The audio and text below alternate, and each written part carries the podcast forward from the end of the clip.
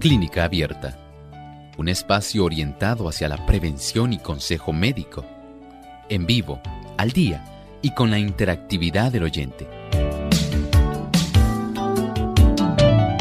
Clínica Abierta, poniendo al doctor a su alcance para un diálogo claro y honesto, porque nos importa su bienestar y salud.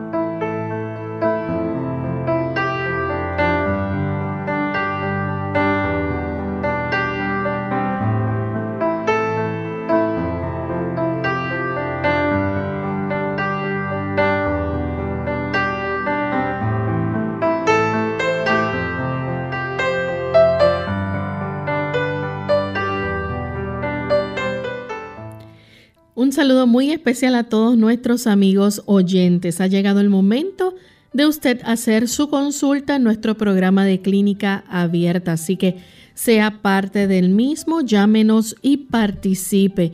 Nuestras líneas están disponibles localmente en Puerto Rico, el 787-303-02, perdón, 0101 para los amigos que nos sintonizan desde los Estados Unidos, el 1866-920-9765. Para llamadas internacionales libre de cargos, el 787 como código de entrada, 282-5990 y 763-7100. También usted puede escribir su consulta a través de nuestra página web en nuestro chat puede hacerla. Busque nuestra página que es www.radiosol.org. También pueden participar a través del Facebook. Aquellos amigos que nos siguen a través de las redes sociales pueden buscarnos por Radio Sol 98.3 FM.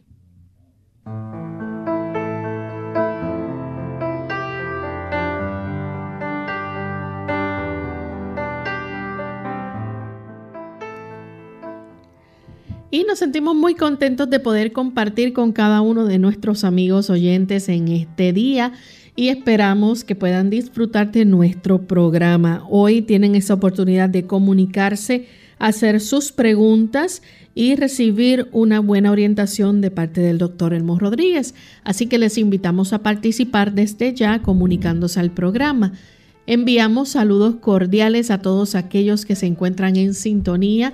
Agradecemos a todos los que laboran a través de las diferentes emisoras y que retransmiten nuestro programa de clínica abierta. Hacen posible que podamos llegar hasta ustedes donde se encuentren en su oficina, en el auto, en su casa, donde quiera que esté disfrutando de nuestro programa, enviamos un cariñoso saludo.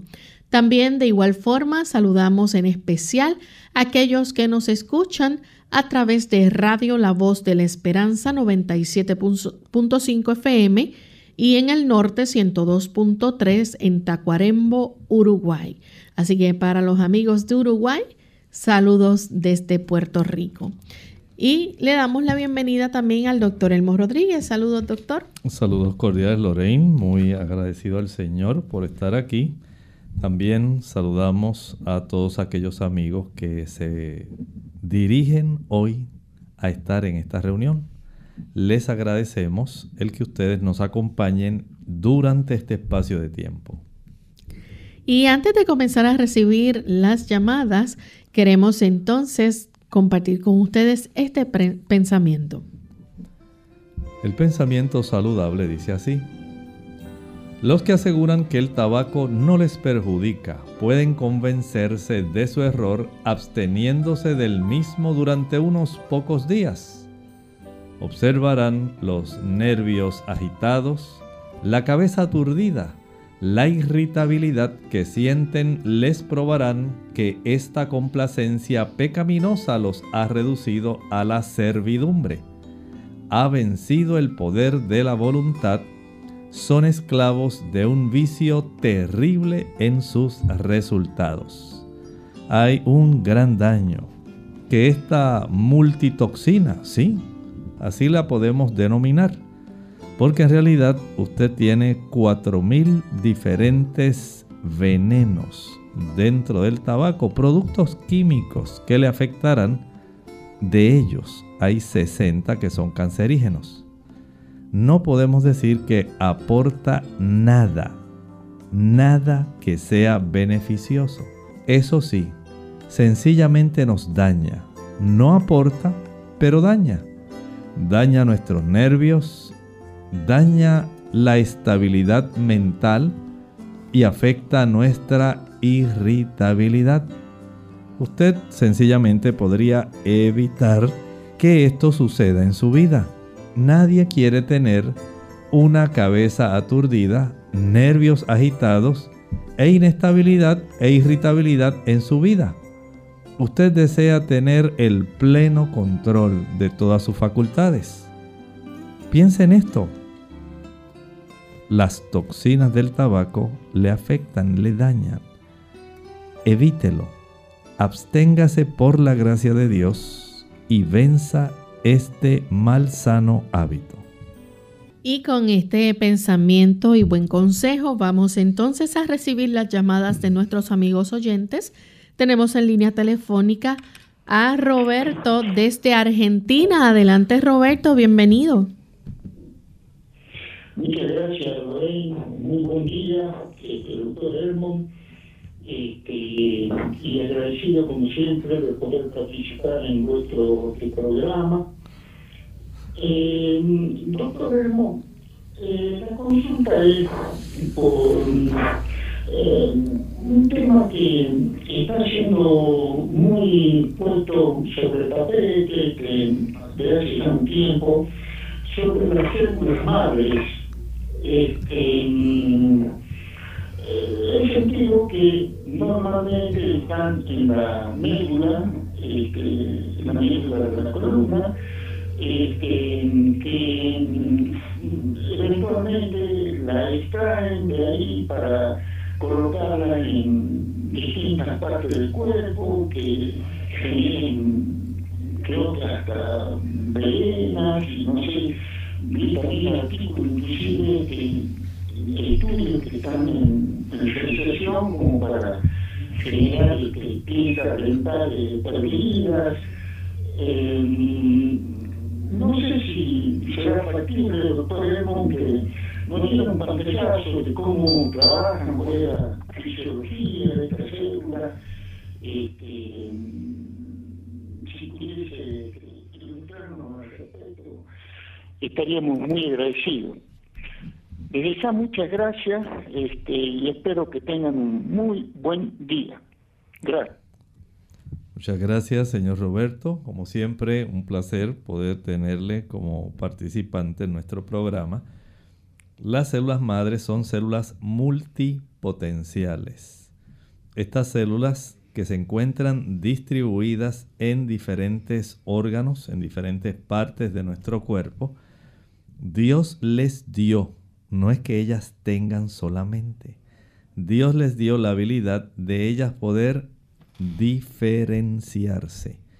En el aspecto de nuestro desarrollo embriológico, el Señor ha dispuesto que haya diferente capacidad en el desarrollo de cualquier organismo, donde un sinnúmero, digamos, de células que alcanzan cierta cantidad, que producen un cierto volumen, puedan facilitar el desarrollo de diferentes estructuras, órganos de nuestro cuerpo, con una capacidad de función que es diferente a otro grupo de células que está en la contigüidad. Esto es lo que facilita que un embrión que se inicia a partir de dos células, el gameto femenino y el gameto masculino, se convierta en un ser humano, un ser humano con todas las capacidades. Piensen esto, qué maravilla. A partir de dos células, espermatozoide y óvulo. Y desde ahí se desarrolla la maravilla del ser humano. Y en ese aspecto embrionario, una vez se alcanza cierto volumen y hay cierta cantidad de células, por virtud de la intervención divina, comienzan las células a ubicarse en lo que será el notocordio.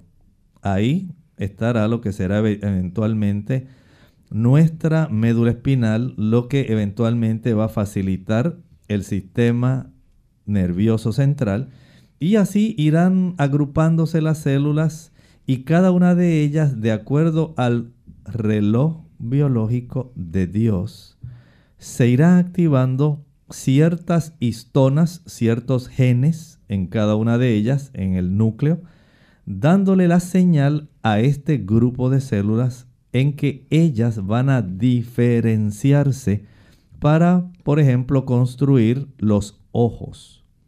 Otro grupo se va a encargar del corazón. Otro grupo se va a encargar del diseño del sistema digestivo y así por el estilo. Y de esas células que tienen esa habilidad multipotencial, quedan en nuestro organismo, en cada uno de los diferentes órganos, cierta cantidad. En unos abundan más que en otros. De ahí entonces que ha tomado mucha relevancia y mucha notoriedad el hecho de que se encuentra guardado un tesoro dentro de nuestro mismo organismo, en el cual nosotros podemos entonces, desde el punto de vista del ser humano, que siempre tiene una capacidad de imaginación increíble, de pensar que si nosotros explotamos y aprovechamos esa capacidad que tienen estas células multipotenciales en realizar y facilitar el desarrollo de células, digamos, que han sido dañadas, que se han afectado. Entonces podríamos tener, digamos, un corazón nuevo. Podríamos tener hasta un cerebro nuevo. Pero la realidad del organismo no es así. Esas células también dentro del reloj biológico de Dios tienen cierto grado de eficacia una vez el organismo ha alcanzado una madurez y el reloj biológico les dice que ya ellas han alcanzado ese órgano o el desarrollo apropiado. De tal manera que se ve limitada la actividad de estas células porque está influida por hormonas, está influida por otras señalizaciones que no son solamente las señalizaciones internas propias del reloj biológico. Y de ahí entonces el hecho de que la imaginación del hombre haya volado tanto pero la realidad nos dice que las cosas no son así. Y han salido muchos médicos y, digamos, clínicas, compañías que quieren explotar comercialmente este tipo de beneficio y argumentan muchas diferentes, eh, digamos, procesos y estructuras y le pintan al ser humano una capacidad increíble, cuando en la realidad hay muchas limitaciones, tanto desde el punto de vista de las nucleoproteínas como del reloj biológico y señalizaciones que no permiten que en la vida real esto se desarrolle a la capacidad que a veces se quiere hacer pensar. Tenemos en línea telefónica a Ivette. Ella nos llama de San Sebastián. Ivette, buen día. Saludos, Ivette. Buen día. El Señor les bendiga. Igualmente, eh, adelante. La pregunta que te voy a hacer es, para el doctor es que mi, yo tengo una sobrina que tiene hígado graso y le duele en la parte izquierda, creo que es o derecha de la vasiga. Ella tiene cita con un oncólogo. Yo quiero que el doctor, que confío mucho en, todas las recetas de él porque a mí me han venido muy bien, que me dé un consejo, algo que ella pueda usar natural para que se ayude. Ella tiene 33 años, no está gorda, pero tiene unas poquitas libritas de más. Y para que el doctor me dé este su consejo, le escucho por la radio y Dios le bendiga. Muchas gracias. Mire, en realidad no sé por qué la han enviado al oncólogo. Lo correcto es que ella fuera primero al gastroenterólogo, si este lo cree conveniente, al hepatólogo. Y entonces ya ahí comienza un proceso de evaluación, de saber en qué etapa de daño se encuentra su hígado, de estudios. Este aspecto tiene varias, varios ángulos que se pueden trabajar. Esas libritas poquitas que tiene de más pueden estar facilitando esto. Recuerde que el cuerpo comienza almacenando glucosa y lo hace de una manera muy sabia en forma de glucógeno en el hígado y en músculos. Después, una vez ya la capacidad de almacenamiento calórica por parte de los carbohidratos, de la glucosa en sí, se alcanza, entonces el cuerpo comienza a transformar muchos de esos carbohidratos, de esas azúcares, en triglicéridos. Los triglicéridos pertenecen a los lípidos. Estos lípidos comienzan también, por supuesto, a almacenarse en el hígado, en la grasa subcutánea, en la grasa alrededor de los órganos y empiezan a dar esta apariencia de que uno está un poquito llenito.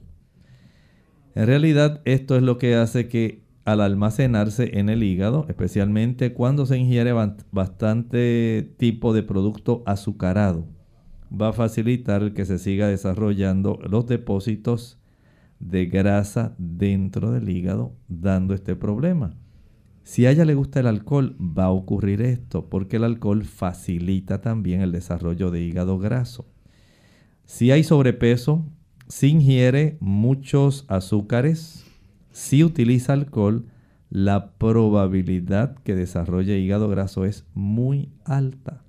Corrija los factores que estén afectados. Absténgase de los productos azucarados. Absténgase del azúcar. Absténgase de la grasa también para que usted pueda facilitar tener un peso que sea real, según el índice de masa corporal, no según el ojo por ciento. Y usted notará que las cosas van a mejorar. El usar agua con limón ayuda a que el metabolismo del hígado mejore si usted hace caso a esas tres recomendaciones que le di. Bien, vamos a hacer nuestra primera pausa y cuando regresemos continuaremos recibiendo más de sus consultas. Cuida tu visión. Se ha demostrado que uno de cada 20 personas padecen de algún grado de impedimento visual. Las estadísticas de estas condiciones visuales han aumentado en individuos de 50 años o más, aun cuando la persona no tenga problemas con la vista. Es importante que se haga un examen visual completo cada año. En el caso de los infantes, se les debe hacer un examen a sus ojos a partir de los seis meses de nacido y luego proseguir con un examen anual para detectar o descartar condiciones o enfermedades visuales. Blueberries. Hola, les habla Gaby Zabalúa Godard con la edición de hoy de Segunda Juventud en la Radio, auspiciada por AARP en español se llaman arándanos, una palabra que no conocía hasta hace unos pocos días. En inglés se llaman blueberries y en spanglish blueberries. En cualquier idioma son una delicia en este verano. ¡Qué dulzura! pero el sabor y la textura no son sus únicas cualidades. Algunos de nosotros tememos perder nuestra memoria al envejecer y los científicos sostienen que los arándanos son la mejor comida para disminuir la demencia.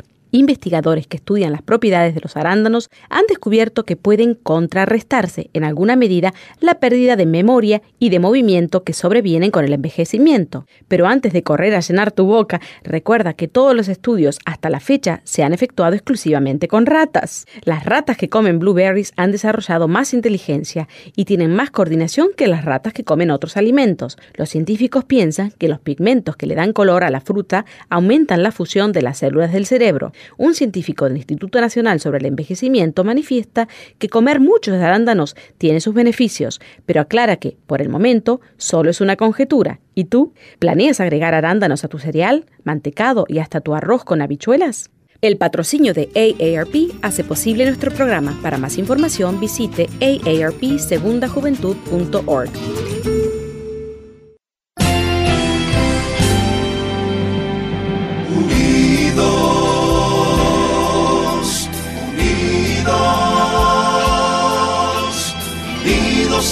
hacia el cielo siempre unidos, unidos, unidos en la testificación de la verdad, en la testificación de la verdad.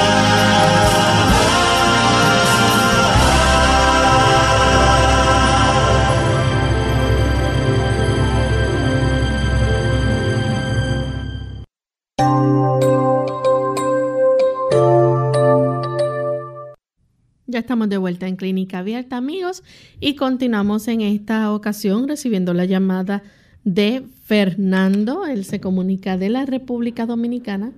Adelante, Fernando. Aló.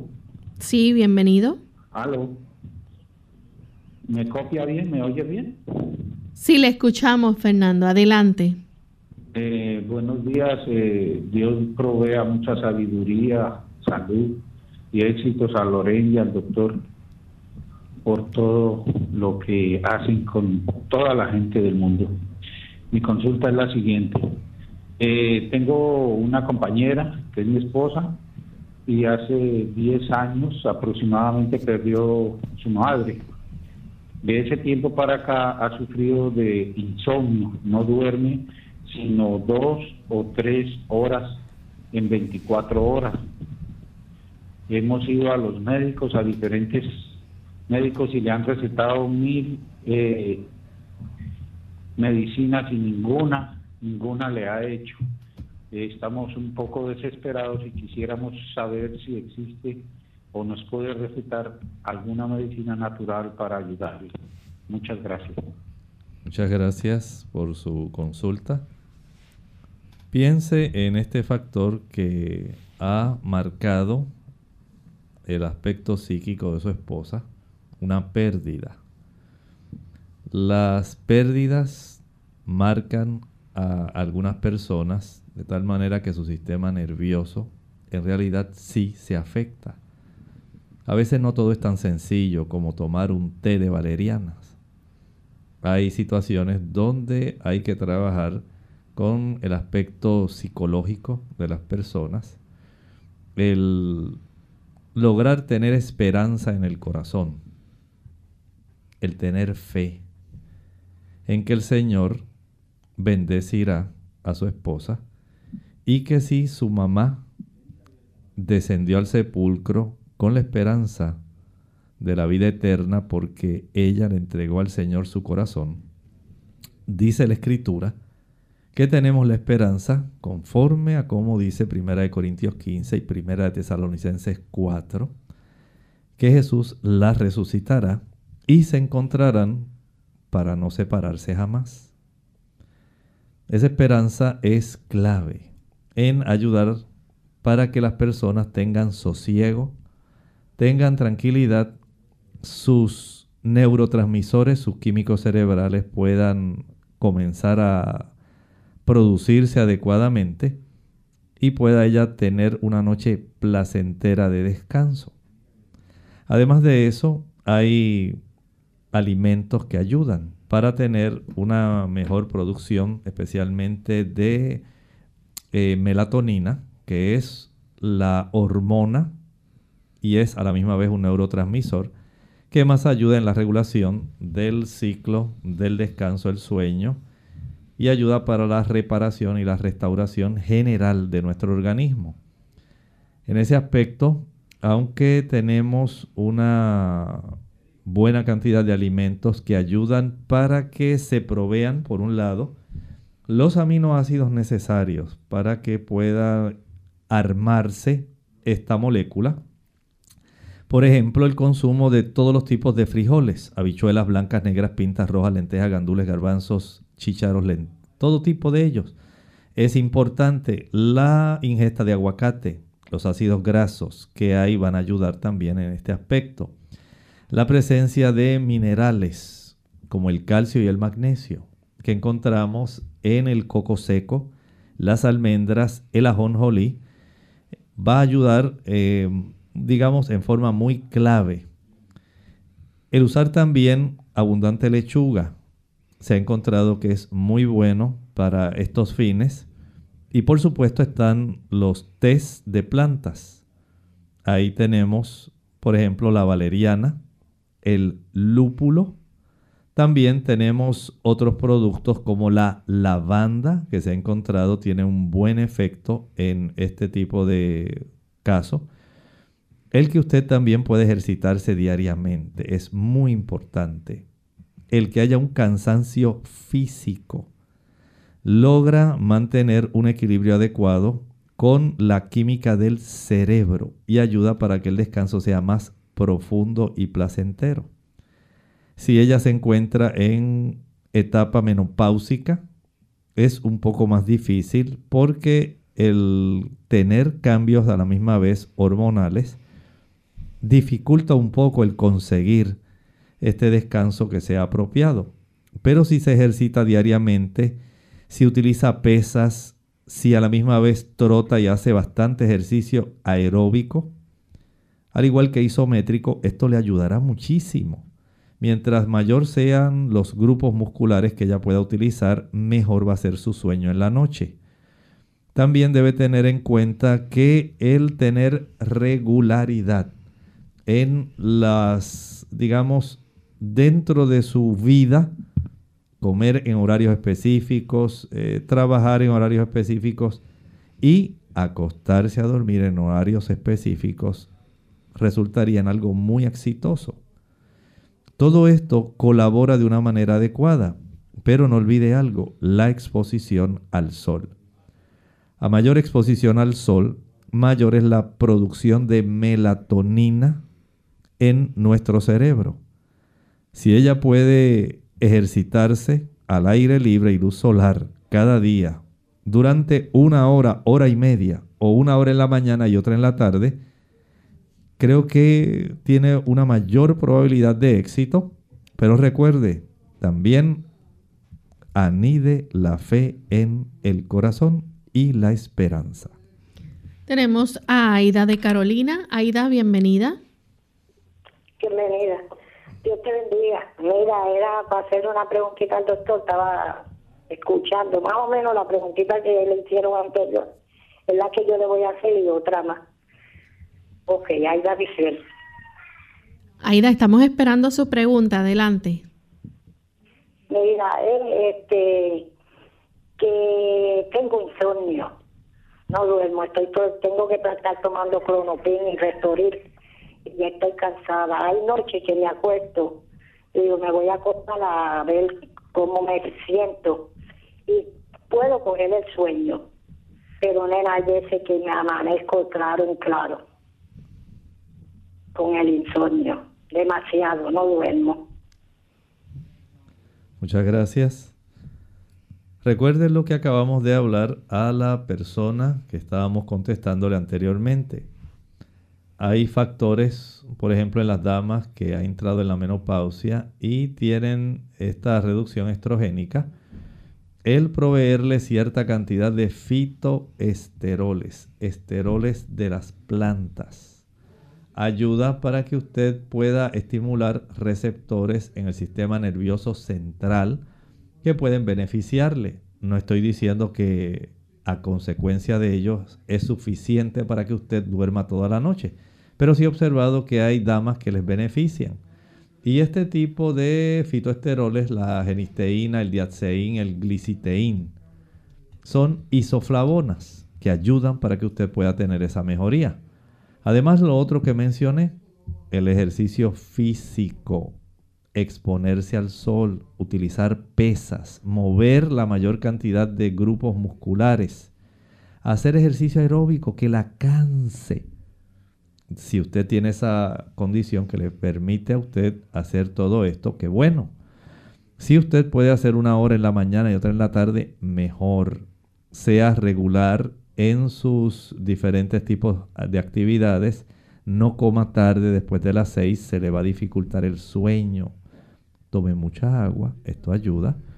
Y las otras, digamos, eh, indicaciones que di, referente a los alimentos que mencioné y a las plantas que mencioné también le pueden ayudar.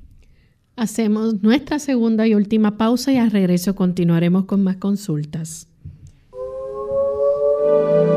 Una caminata te ayudará a quitarte las libras adicionales que acompañan el dejar de fumar y reduce el riesgo de una recaída. Para mantener tu apetito bajo control y optimizar tu metabolismo, nada es mejor que el ejercicio diario. Caminar te ayuda a pensar con mayor claridad para que puedas lidiar con retos nuevos, tales como mejorarte en tu trabajo o educación. Mejora tu sentido de bienestar, alivia el estrés, mejora tus patrones de sueño, encuentra tiempo para ti. Caminar hace todo esto y más.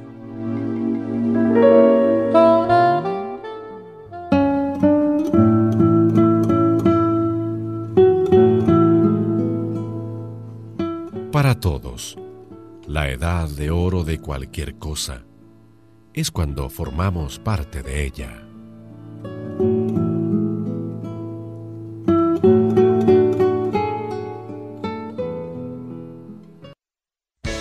Unidos con un propósito, tu bienestar y salud.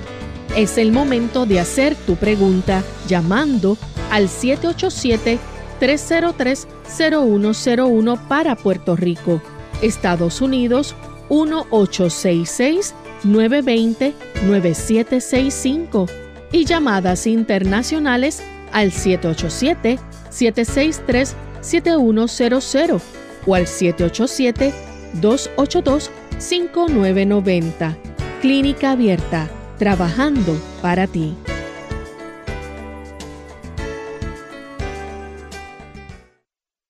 Clínica Abierta. En esta hora estamos nuevamente con ustedes en nuestra edición especial de Clínica Abierta, donde hoy usted puede hacer su pregunta. Y en esta ocasión vamos a contestar a González, que nos llama desde San Juan, Puerto Rico. Adelante, González. Sí, buen día y, y gracias. Eh, eh, el hecho de que la uva que se usa para hacer vino alcohólico eh, viene con su propia levadura, un polvito blanco sobre la uva. No tiende a indicar esto que fue la intención del creador, que se hiciera vino alcohólico, con alcohol. Muchas gracias, muchas gracias, pero no entiendo que ese polvito blanco que exhibe la uva en realidad sea su propia levadura. Porque en los viñedos eh, usted notará que eh, parte ¿verdad? del desarrollo de la uva tiene este tipo de polvitos. Recuerde que en las áreas donde se cultivan las uvas tiende a ser un clima más seco. También hay exposición constantemente, especialmente cuando se cultivan en escala comercial a diferentes tipos de productos que se le asperjan para tratar de conservarla libre de parásitos y libre de plagas que puedan echar a perder el cosecho. Hay también, eh, digamos, el efecto del sol, el efecto del ambiente. O sea que en realidad en ese tipo de crecimiento no le puedo decir que ese polvito que usted le ve o esa coloración que a veces adopta un poco grisácea, en realidad sea algún tipo de fermento que en forma natural tiene la uva. Y asumamos que así fuera. El hecho de que ese producto, si así fuera, estuviera en realidad sobre el alimento, la uva, al usted consumirlo directamente, no va a tener ese efecto que tiene, digamos, cuando el jugo de la uva se le añade los fermentos comerciales para hacer que pueda destilarse alcohol. Naturalmente, digamos, la presencia abundante de los azúcares. La exposición al calor intenso, que generalmente se hace en el tiempo, va a facilitar este tipo de fermentación. Pero en el organismo nosotros tenemos procesos de fermentación naturales. El calor de nuestro estómago, las enzimas digestivas y las bacterias que normalmente están en nuestro estómago tienen o producen un tipo de fermentación limitada, no del tipo como la que se obtiene comercialmente de tal manera que pueda necesariamente formarse, digamos, un litro de vino, ¿no? Es algo muy, muy limitado que en realidad no debe traer este problema. Sin embargo, si usted abusa tanto de la uva como del azúcar, puede el mismo cuerpo facilitar el desarrollo de cierta cantidad de alcoholes que se derivan principalmente de los azúcares y esto sí puede traer eh, algún efecto así de dar un poco de mareo, de somnolencia. Por lo tanto, ahí entra un principio bíblico muy importante, la temperancia. Aun cuando las uvas son buenas, tienen polifenoles y tienen vitamina C y una serie de sustancias muy nutritivas, tampoco abusamos de su consumo. Tenemos a Estela de San Juan. Adelante, Estela. Eh, buen día, doctor. Dios me lo bendiga por su programa. Gracias. Eh, yo tengo 65 años y sufro de hipotiroidismo. Eh, el colesterol mío está en 218, triglicéridos 241.7, pero que yo soy vegana, o sea, el azúcar la abolí de mi sistema completamente. La única azúcar que entra a mi cuerpo son la de las frutas. Nada de, carne, nada de, de, bueno, completamente vegano. Entonces, yo consumo mucho eh, leche de almendras comprada. Ahora en este momento la estoy preparando en casa y mi pregunta es, como me sale más espesa, si la puedo tomar todos los días y cuántas veces en el día puedo tomar, ya que la leche pues me sale ya más, más, más original, por decir, más natural 100%. Esa es mi pregunta, doctor, y gracias por su consulta. Gracias. Gracias a usted por hacernos la consulta. El hecho de que haya aumento de triglicéridos aún en personas veganas, no olvide que no quiere decir que no haya trastornos a veces hereditarios donde hay dislipidemias familiares. No porque necesariamente usted esté haciendo algo para que se desarrolle este problema, sino porque ya hay una tendencia hereditaria familiar. Vigile de todas maneras la ingesta de frutas. Hay personas que aun cuando están consumiendo frutas, por ejemplo, hay una modalidad donde ahora la gente quiere hacer muchos batidos y dicen, pero son de frutas, son naturales, son buenos, sí, son buenos, son naturales, son de frutas, pero usted está concentrando mucho azúcar. Y cuando usted concentra mucho azúcar, su cuerpo, como mencioné anteriormente, almacena cierta cantidad porque entiende que nosotros necesitamos cierta cantidad de calorías. Digamos que una persona promedio sedentaria necesita al día, digamos, de 1200 a 1800, casi siempre cerca de 1800 en la dama, a veces unas 2000 en el caballero, 2200. Y si usted excede la cantidad de calorías, el cuerpo tiene que manejarlas de alguna forma y casi siempre lo hace almacenando un producto que eventualmente puede generar energía dentro de las células. De esta manera, almacena los triglicéridos. Así que si usted usa los frappés, si usted prepara los batidos y usted quiere aprovechar la fruta porque no quiere que se dañen, porque a usted le regalaron un saco de frutas, de carambolas, de manzanas, de bananos, guineos y usted quiere aprovecharlos para que nada se pierda y aprovecha y prepara este tipo de presentación de batidos, de frappés, pues ya sabe que esto le va a estar ocurriendo. Eh, debe usted ver, verificar si esto es lo que en realidad usa y si está tomando esa leche de soya con una taza de esa rica y concentradita leche de soya, con una taza al día sería suficiente. Bien, tenemos entonces a María. Ella llama de la República Dominicana. María. Adelante. Eh, buen día, Elmo y Loren. mi pregunta es, o mi consulta, Elmo, es que yo me, me un dolor de estómago y fui al gastro. Entonces, el gato me, me mandó a practicar una zona, una tomografía abdominal.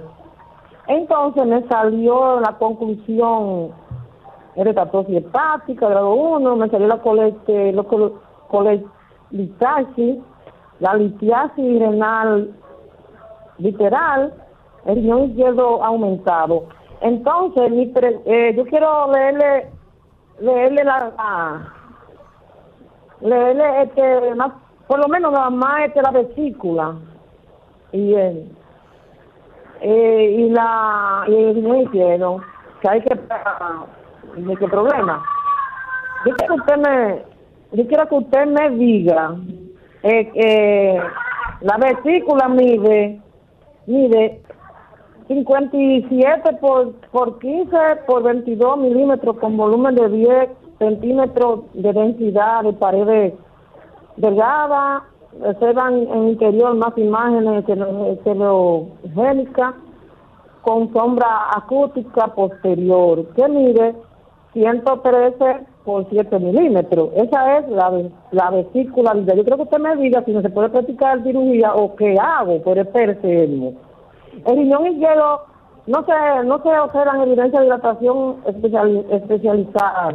Mide 116, mm, lo que 3 milímetros con presencia de imagen hiper, hipercorregénica con sombra acústica posterior que mide 7 centímetros a 6 centímetros. Yo quiero que usted me diga de la vesícula si hay que operar o hay un remedio, porque usted siempre lo dice. Yo quiero saber, porque la doctora me dijo que es una cirugía.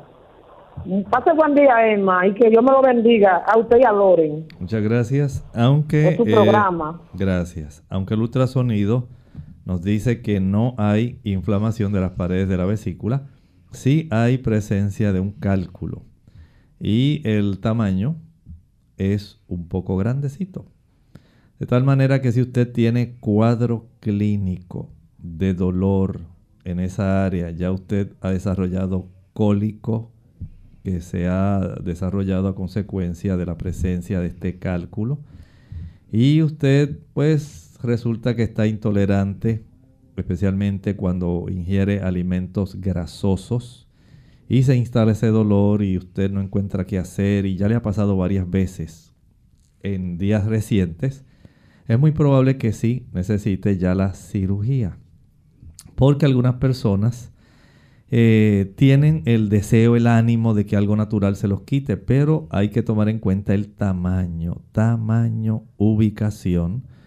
Si este tipo de eh, cálculo obstruye el conducto colédoco común, pues usted puede tener un problema. Porque pudiera fácilmente haber un, digamos, una obstrucción que facilite la cantidad de líquidos provenientes del páncreas, jugos pancreáticos, y pudiera desarrollarse una pancreatitis y entonces pudiéramos tener un problema peor. Si hubiera una inflamación, una colecistitis, además de la colelitiasis, el asunto sería todavía peor. Así que tenga en mente todas estas cosas. Todo depende de que con, con cuánta frecuencia usted está teniendo los dolores en esa área de su vesícula, cómo es su cuadro clínico, cómo usted pasa los días, y cuando se come algo grasoso enseguida se le instala el dolor y ya no encuentra qué hacer y está cansada de ir a sala de emergencia. Bueno, entonces hay que tomar ya medidas como la quirúrgica. Tenga en mente estas cosas. Usted debe cuidarse y aun cuando, digamos, le hicieran cirugía, la extracción de la vesícula, la colecistectomía, no quiere decir que ahora usted va a comer de todo porque no le va a pasar nada. No lo haga. Cuídese, pídale a Dios sabiduría para que de acuerdo a su condición, a su cuadro clínico, usted sepa qué hará. Tenemos desde la República Dominicana un anónimo, dice, hace unos días tomé una cucharada de carbón activado en medio vaso de agua. Ayer y hoy he evacuado normal, pero un poco oscuro. Deseo saber si eso me lo produjo el tomar carbón, pues cuando fui al baño hoy evacué menos oscuro. Es probable que sí sea. Las personas que utilizan carbón, recuerde que el carbón no se absorbe. No se absorbe. Y él lo que sí hace es absorber sustancias que pudieran resultar perjudiciales, pero sale en el excremento. Cuando usted va a defecar, él va a salir ahí y por supuesto va a cambiar la coloración de la materia fecal. Tenga esto en mente, es normal que cuando se ingiere carbón se oscurezca la evacuación. Sin embargo, si usted no toma carbón y observa que se torna oscura, así más bien ese color negruzco, preocúpese. A veces hay sangre digerida que proviene de, pudiera ser el sistema gastrointestinal alto, estómago, de la zona del duodeno, del intestino, del área del yeyuno también, y pudiera estar facilitándose una, un sangrado ya que viene básicamente digerido y da esta coloración oscura. Entonces, vaya al médico para que le pueda ayudar. Tenemos a Ana de la República Dominicana. Dice, buenos días, a mi padre le salieron unos análisis de sangre oculta. Eh, quisiera saber qué se debe, a qué se debe esto y lo que recomienda. Él se come dos toronjas diarias para cuidar su salud. Muchas gracias. No dice que salió positivo, pero asumo que sí, porque eh, la preocupación de ella es real debe verificar, por ejemplo, si su papá está tomando aspirina. Debe verificar si toma algún tipo de analgésico antiinflamatorio no esteroideo, ya que estos tienden por su naturaleza de sus sales ácidas a producir ulceraciones y microsangrado que se evidencia en la prueba de la sangre oculta que se hace eh, generalmente ahora hay un sistema por inmunoensayo que ayuda para detectarla aunque sean minúsculas cantidades. No pienso que sea necesariamente por la toronja, pero pudiera, digamos, el ácido de la toronja facilitar el que si ya hay alguna ulceración eh, que se haya desarrollado, esta pueda en cierta forma erosionar e irritar y facilitar el sangrado. Pero casi siempre hay otras causas. Pudiera haber algún tipo de, digamos, úlcera gástrica, úlcera duodenal, unas ulceraciones diversas en la zona del ileón, el intestino delgado, y incluso pudiera haber también el intestino grueso. El uso, como dije, de las pastillas o fármacos para la, evitar una coagulación espontánea, como ocurre en muchas personas con el clopidogrel, el uso de la aspirina, el uso de los analgésicos antiinflamatorios no esteroidales, facilita esto. Y algunas personas que están sometidas a mucha tensión emocional, se les produce úlcera gástrica, que también puede sangrar si persiste el agente estresor y la persona no sabe manejarlo. Tenemos otra consulta de un anónimo de Estados Unidos. Pregunta cómo puedo usar colágeno o consumir colágeno para veganos que sea solamente desde una fuente vegetal. ¿Qué me recomienda? Eso no existe. El colágeno es un tipo de producto que solamente existe en los animales. Sin embargo, muchas compañías lo que hacen es utilizar los aminoácidos procedentes de las plantas y entonces los proveen. Y claro, lo que hacen es que tratan de, mm, digamos, incluir en su producto todos los aminoácidos que normalmente se encuentran en el colágeno, en la bebida o el producto que ellos venden. Y al tener la presencia de estos aminoácidos que normalmente se encuentran en este tipo de tejido vegetal. Ahora le dicen, bueno, nosotros tenemos colágeno vegetal, pero el colágeno no existe en productos de origen vegetal por cuanto es exclusivo de los productos animales. Carlos de Perú tiene una visión tiene visión borrosa y pregunta qué le sugiere para sanarse. Primero le sugiero que vaya al médico hay varias cosas que puede hacer. Primero, una prueba de agudeza visual. Hay que saber qué está ocurriendo. Hay que verificar cómo está, digamos, cómo están los lentes de sus ojos. Una vez ya se asegure de que está, cómo está su agudeza visual, se trata de indagar cuál es el problema. Si hay una opacidad en los lentes, si hay trastornos en la retina, si hay problemas a nivel de la córnea, si es que no se le ha brindado, digamos, una buena provisión de sustancias nutritivas para ayudar en la zona de la mácula, donde en realidad tenemos la agudeza visual central eh, mejor que nuestro cuerpo puede tener. Esto es importante. Vaya donde su, digamos, optómetra, para que le haga esta capacidad de visualizar cómo están esos medios transparentes de nuestros ojos y saber cómo está su agudeza visual. Y si fuera necesario, vaya al oftalmólogo para que revise su fondo de ojo, la retina, y ver si hay alguna otra condición que está facilitando este problema. Tenemos a Soleil Moreno de la República Dominicana. Tiene 22 años, hace seis meses que no tiene su periodo menstrual, que puede hacer ha padecido de ovarios poliquísticos desde los 14 años. Bueno, si está casada debe hacerse una prueba de embarazo.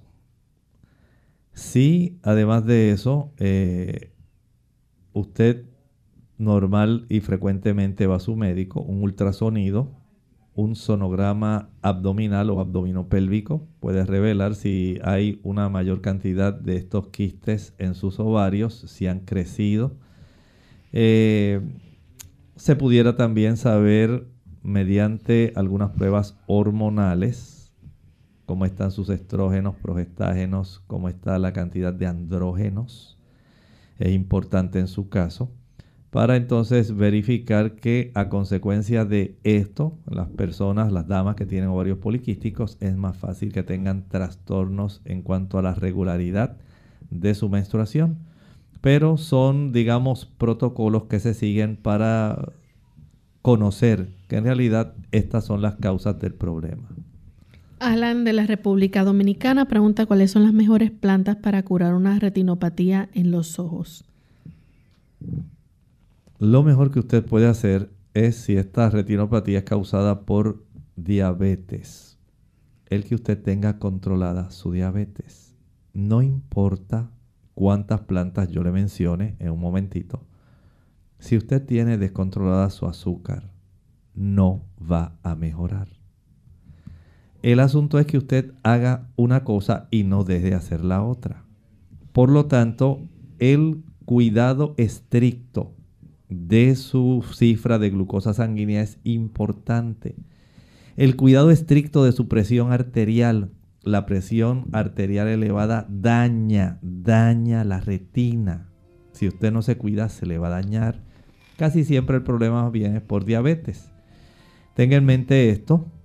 Hay capacidad para nutrir esa zona de la mácula, que es la zona más importante de la retina si usted consume variedad de carotenoides. Ahí entra la zanahoria, pero especialmente la espinaca, los pimientos, la verdolaga, el uso de lentejas, el consumo también de una buena cantidad de maíz. Hay algunos antioxidantes que son esteroles como la luteína, también el zeaxantín, el astaxantín son productos que van a ayudar para que usted pueda tener una buena agudeza visual. Pero si usted sigue teniendo su diabetes descontrolada, realmente el beneficio real va a ser cero. Bien, ya hemos llegado al final de nuestro programa. Agradecemos a los amigos por la sintonía que nos han brindado y antes de despedirnos les recordamos que mañana nuevamente ustedes tendrán la oportunidad de hacer consultas en nuestro programa de clínica abierta. Así que si no pudo comunicarse en esta edición de hoy, mañana nuevamente brindamos esa oportunidad. Vamos entonces a cerrar con este pensamiento para meditar.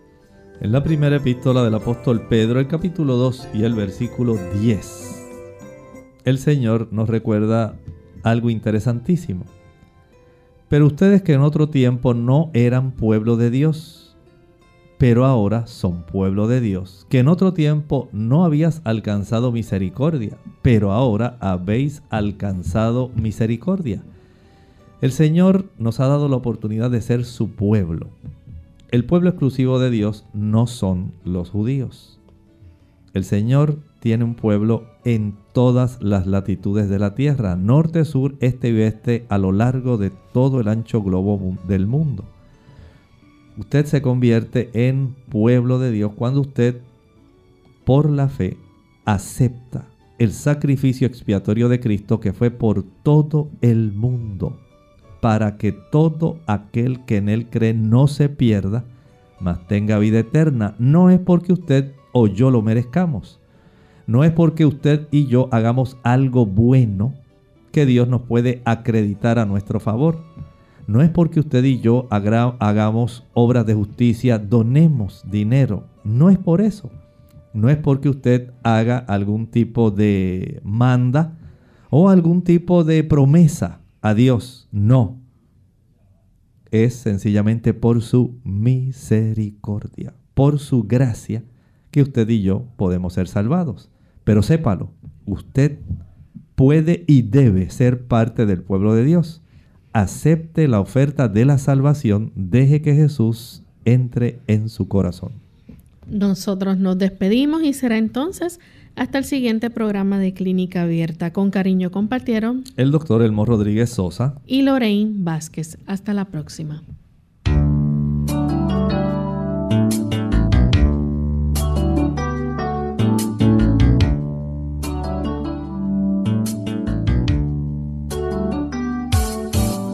Clínica Abierta. No es nuestra intención sustituir el diagnóstico médico. Antes de poner en práctica cualquier consejo brindado en este programa, usted debe consultar con su médico. Hasta la próxima.